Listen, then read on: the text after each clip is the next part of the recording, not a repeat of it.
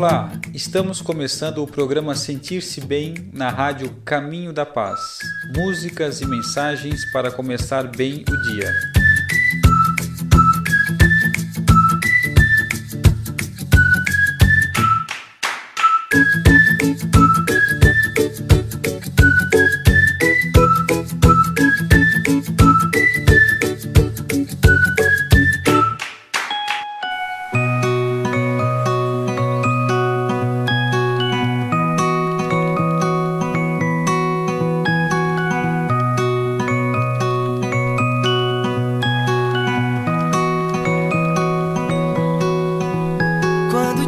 Amanhecer, abra um sorriso.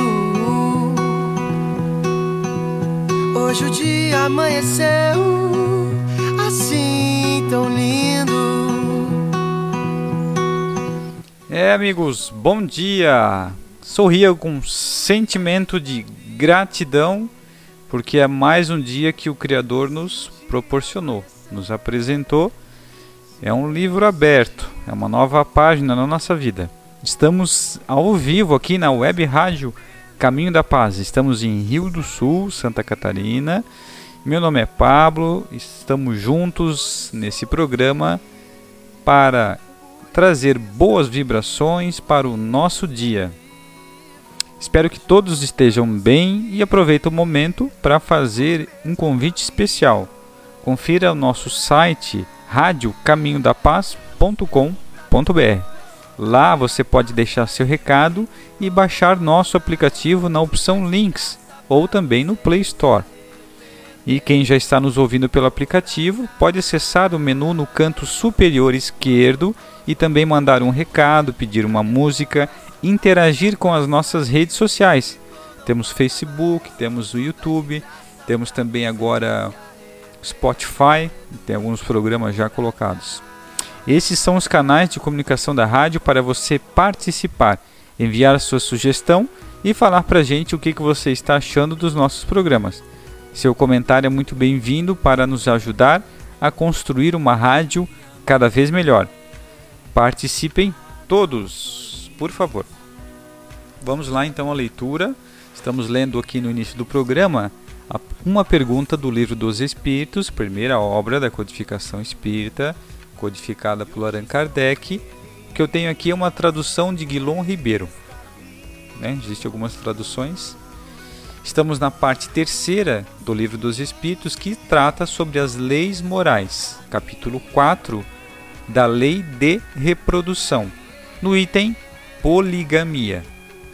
Hoje a questão é a 701. Quem quiser acompanhar, coloca lá no Google, Livro dos Espíritos, questão 701. Baixe o PDF, compre o livro. Esse é um livro que você vai ter sempre ali para estudar. Tem toda a codificação espírita, a base aqui, né? Todos os, os fundamentos da doutrina espírita aqui, os postulados. Na questão 701, qual das duas, a poligamia ou a monogamia, é mais conforme a lei da natureza? Qual das duas, a poligamia ou a monogamia, é mais conforme a lei da natureza? No final do programa a gente vai ver a resposta, ok? Então vamos lá. Hum, leitura agora do Evangelho segundo Mateus, comentário de Emmanuel. É uma obra elaborada pela Federação Espírita Brasileira, né, que uma, uma, equipe lá retirou todos os comentários de Emmanuel sobre o Novo Testamento. Nesse livro aqui é todos de Mateus. Estamos no Mateus capítulo 6, versículo 6. Tu, porém, quando orares, entra no teu quarto interno e, tendo fechado a porta, ora ao teu pai em segredo, e teu pai, que vê no segredo, te recompensará. O comentário de Emmanuel é Em louvor da prece do livro da esperança. Pediste em oração a cura de doentes amados e a morte apagou-lhes as pupilas. Relegando-te o coração, solicitaste o afastamento da prova e o acidente ocorreu, esmagando-te as esperanças. Suplicastes a sustentação da moléstia e a doença chegou, a infligir-te deformidade completa. Imploraste suprimentos materiais e a carência te bate à porta. Mas se não abandonares a prece, aliada ao exercício das boas obras, granjearás paciência e serenidade. Entendendo, por fim, que a desencarnação foi socorro providencial, impedindo sofrimentos insuportáveis. Que o desastre se constituiu em medida de emergência para evitar calamidades maiores. Que a mutilação física é defesa da própria alma contra quedas morais de soerguimento difícil, e que as dificuldades de penúria são lições da vida, a fim que a finança demasiada não se faça explosivo nas tuas mãos. É, acho que esse parágrafo aqui já já diz tudo, né? Já já resume, já então, se nós não abandonarmos a prece aliada ao exercício das boas obras, né, a atitude, a, ao, ao ato do bem, vamos conseguir ter paciência e serenidade. Porque de todas essas situações, né, um ente que desencarnou, um acidente, o que parece ser um momento muito triste, pode ou foi para evitar momentos piores, sofrimentos maiores. É difícil às vezes de entender na hora, é claro, mas pensando depois, raciocinando, lendo as obras, a gente conclui que, como aqui é uma passagem, estamos aqui em aprendizado, às vezes, é, se nós quisermos ou quisermos que a pessoa fique porque somos egoístas e porque queremos o convívio, e é a mesma coisa que a gente quisesse que uma pessoa que já cumpriu a sua pena continuasse preso, né? Da mesma forma, quando suplicamos perdão das próprias faltas à eterna justiça, não bastam o pranto de compulsão e a postura de reverência. Após o reconhecimento dos compromissos que nos são debitados do livro, no livro do Espírito, continuamos tão aflitos e tão desditosos quanto antes. Contudo, se preservamos se perseveramos na prece com o serviço das boas ações que nos atestam a corrigenda. A breve trecho perceberemos que a lei nos restitui a tranquilidade e a libertação, com o ensejo de apagar as consequências de nossos erros, reintegrando-nos no respeito e na estima de todos aqueles que erigimos a condição de credores e adversários. Então, mais uma vez, a gente às vezes nos sentimos inquietos, melancólicos, tristes, depressivos, né? Mas se eu persistir na prece e na ação no bem, eu vou conseguir. Se guardas esse ou aquele problema da consciência, depois de haver rogado perdão à divina bondade, sob pretexto de continuar no fogo invisível da inquietação, não te afastes da prece mesmo assim. Prossegue orando, fiel ao bem que te revele o espírito renovado. A prece forma o campo de pensamento puro e toda construção respeitável começa na ideia nobre. Olha só os benefícios da prece aqui. Todo mundo pode fazer, né? A qualquer momento. Realmente, sem trabalho que o efetive, o mais belo plano é sempre um plano a perder-se. Não vale prometer sem cumprir. A oração, dentro da alma comprometida em lutas na sombra, assemelha-se à lâmpada que se acende numa casa desarranjada. A presença da luz não altera a situação do ambiente desajustado e nem remove os detritos acumulados no recinto doméstico. Entretanto, mostra sem alarde o serviço que se deve fazer. Olha que bacana, né? Que analogia interessante. A prece é a nossa luz que vai nos mostrar os caminhos, o que nós temos que ajustar, melhorar em nós, o que nós devemos fazer, mas nós devemos fazer por nós mesmos, nós temos que botar a mão na massa. Que bacana, ótima reflexão. Vamos agora numa mensagem que se chama O Bem.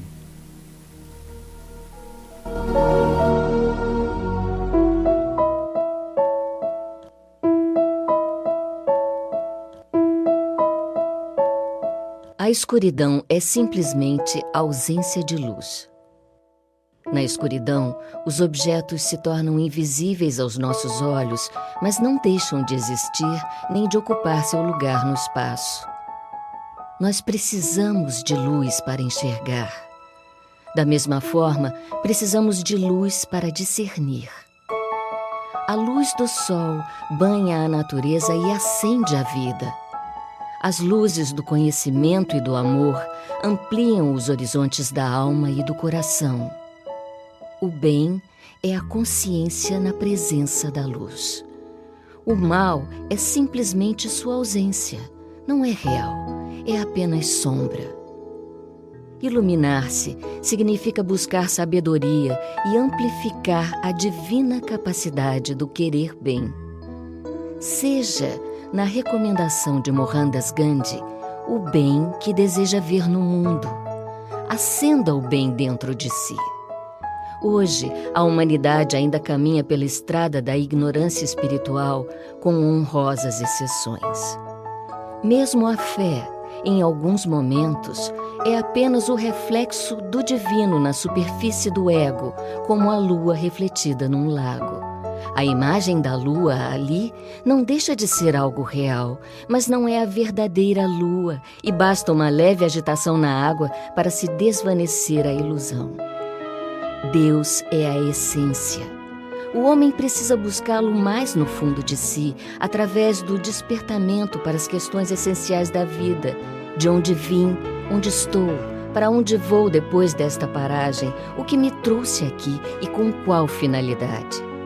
Sua fé, então, se assentará no reconhecimento da sua pequenez e no atendimento a um chamado para sua destinação superior é quando percebe o vazio das coisas, a impermanência da vida material e começa a dar um tipo de felicidade interior que se traduz por paz de espírito, maturidade emocional e lucidez espiritual. O bem se torna sua busca e ser o bem se torna sua meta. Onde quer que você se encontre, procure ser uma luz. Não significa ser grandioso ou extraordinário requer apenas que você escolha a verdade, a não violência, a paz, a correção e, sobretudo, o amor. Quando estas luzes se acenderem em sua mente e seu coração, nunca mais haverá. Bacana a mensagem, o bem, que acabou falando também da luz, que foi o exemplo que Emmanuel utilizou para a prece. Que legal. Muito bacana. É, vamos dar um oi aí, um alô aos ouvintes de hoje, né, de Florianópolis, Rio de Janeiro, Rio do Sul, Blumenau, Ituporanga, Trombudo Central, Taió, Lontras, né, são as cidades que aparecem aqui para mim. Eu só não sei as pessoas que estão nos ouvindo, né? É bom se todo mundo mandasse um recadinho lá pelo site, pelo aplicativo. E vamos continuando aqui. Agora a gente vai para a leitura do livro Conduta Espírita, pelo espírito André Luiz e o médium Valdo Vieira. Estamos no capítulo 13, não? Estamos no capítulo 14, na tribuna. Capítulo 14, na tribuna. Palestrar com naturalidade, governando as próprias emoções, sem azedume, sem nervosismos e sem momices, fugindo de prelecionar mais que o tempo indicado no horário previsto. A palavra revela o espírito. Perdão, a palavra revela o equilíbrio. Calar qualquer propósito de destaque, silenciando exibições de conhecimentos, e ajustar-se à inspiração superior, comentando as lições sem fugir do assunto em pauta, usando simplicidade e precatando-se contra a formação da dúvida nos ouvintes. Cada pregação deve harmonizar-se com o entendimento do auditório. Então, esse na tribuna aqui é para quem já faz ou pretende fazer palestras né, nas casas espíritas, que faz palestras também por, por YouTube, Facebook. Então, são informações aqui bem, bem importantes, bem relevantes respeitando pessoas e instituições nos comentários e nas referências. Nunca estabelecer paralelos ou confrontos suscetíveis de humilhar ou ferir. Verbo sem disciplina gera males sem conta. Sustentar a dignidade espírita diante das assembleias, abstendo-se de historietas impróprias ou anedotas reprováveis o orador é responsável pelas imagens mentais que plasme nas mentes que o ouvem. Olha que importante. Nas conversações, não se reportar abusiva e intempestivamente os fatos e estudos doutrinários de entendimento difícil, devendo selecionar oportunidades quanto às pessoas e ambientes para tratar de temas delicados. A irreflexão é também falta de caridade. Manter-se inalterável durante a alocução, a face de qualquer situação imprevista. Os momentos delicados desenvolvem a nossa capacidade de auxiliar. Procurar abolir em suas palestras os vocábulos impróprios, as expressões pejorativas e os termos de gírias das ruas. O culto da caridade inclui a palavra em todas as suas aplicações. Sempre que possível, preferir o uso de verbos e pronomes na primeira pessoa do plural, em vez de na primeira pessoa do singular, a fim de que não se isole na condição dos companheiros naturais do aprendizado, com quem distribui avisos e exortações. Somos todos necessitados de regeneração e luz e de luz. Seria para lembrar a pessoa que está fazendo a palestra que estamos todos juntos, né? Não se colocar, né?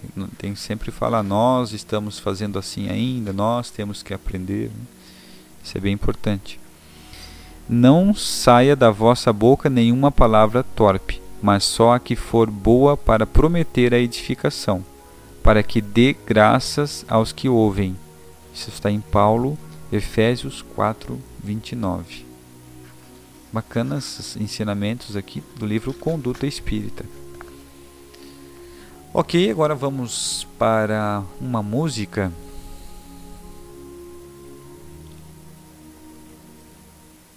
É, não custa nada. O nome da música é da música em família, né? O, o título aqui do, do grupo. Vamos lá.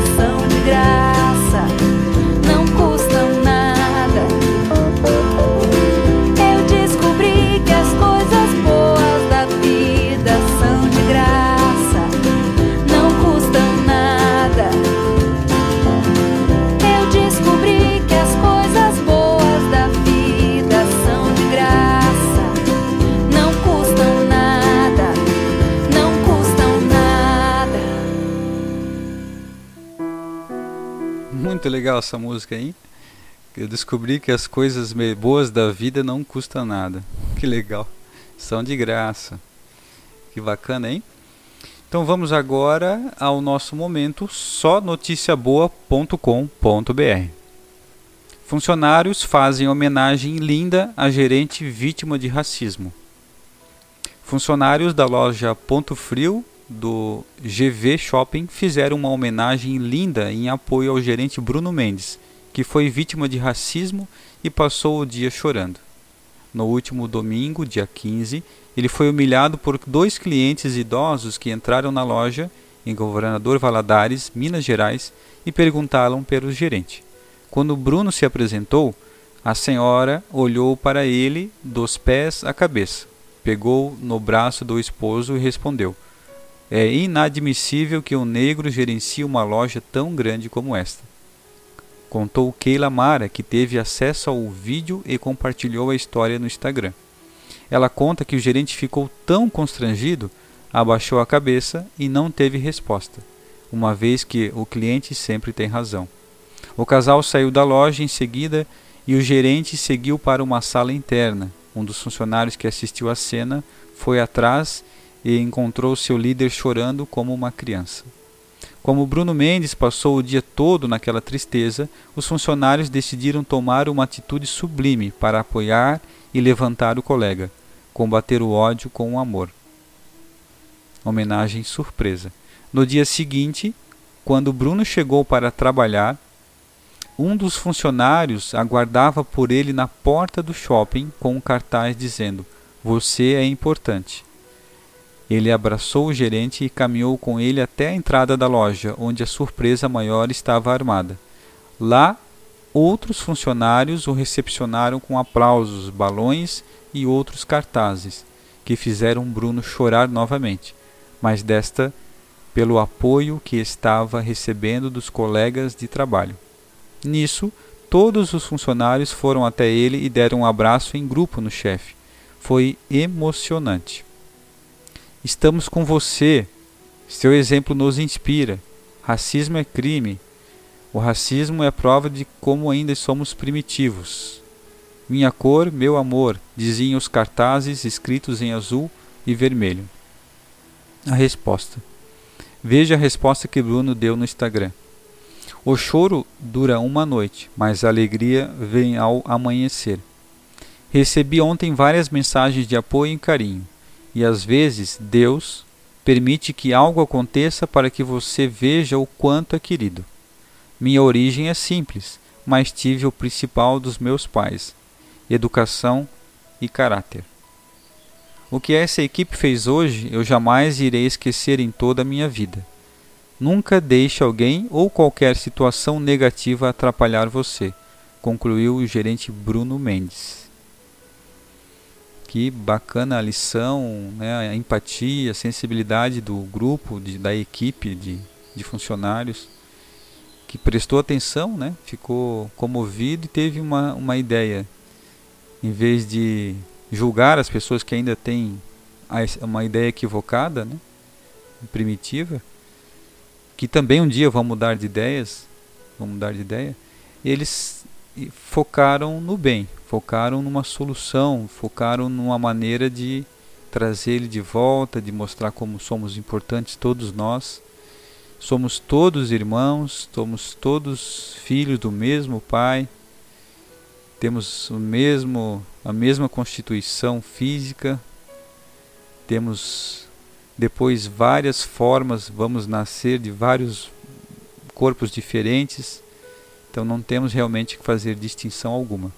No site sonoticiaboa.com.br tem lá a foto, tem os cartazes, tem o vídeo dele recebendo né, a homenagem. Muito bacana, então esse é mais um bom exemplo, uma boa notícia que a gente pode divulgar, deve divulgar as boas notícias. Né? Então esse é, o, é a oportunidade que a gente tem nesse quadro, todos os dias, ah, de segunda a sexta, trazer boas notícias para o nosso dia. Bacana, então vamos agora à resposta do livro dos Espíritos, né? primeira obra da codificação de 1857. Estamos no capítulo 4 da parte terceira, que trata das leis morais, da lei de reprodução, no item poligamia. A questão de hoje é a 701. Qual das duas, a poligamia ou a monogamia, é mais conforme à lei da natureza? Os espíritos respondem: a poligamia é lei humana cuja abolição marca o progresso social. O casamento, segundo as vistas de Deus, tem que se fundar na afeição de dois do, dos seres que se unem. Na poligamia não há afeição real, há apenas sensualidade. Se a poligamia fosse conforme a lei da natureza, deverá ter possibilidade de tornar-se universal, o que seria materialmente impossível, dada a igualdade numérica dos sexos deve ser considerada como um uso ou legislação especial apropriada a certos costumes e que o aperfeiçoamento social fez que desaparecesse pouco a pouco. Ok? Quem quiser saber mais, leia lá o livro dos Espíritos. Chegamos ao final do nosso programa. Agradeço toda a audiência e paciência e continue ouvindo a nossa programação e até o próximo programa.